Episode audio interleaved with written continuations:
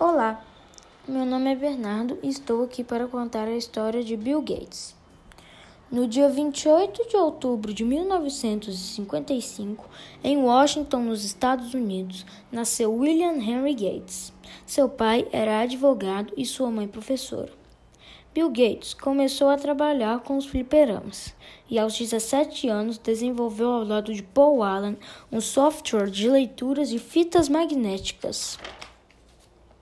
Em 1973, quando desistiu da faculdade, com Paul Allen desenvolveu uma interpretação de linguagem para computador e, com o dinheiro das vendas, fundou a Microsoft.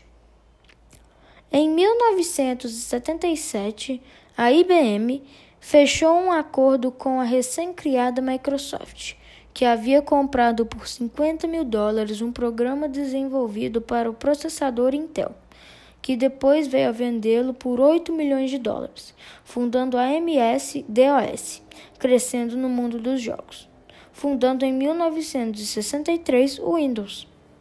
Em 2000, Bill Gates criou a Bill e Melinda Gates Foundation, voltada para o financiamento de pesquisas sobre AIDS.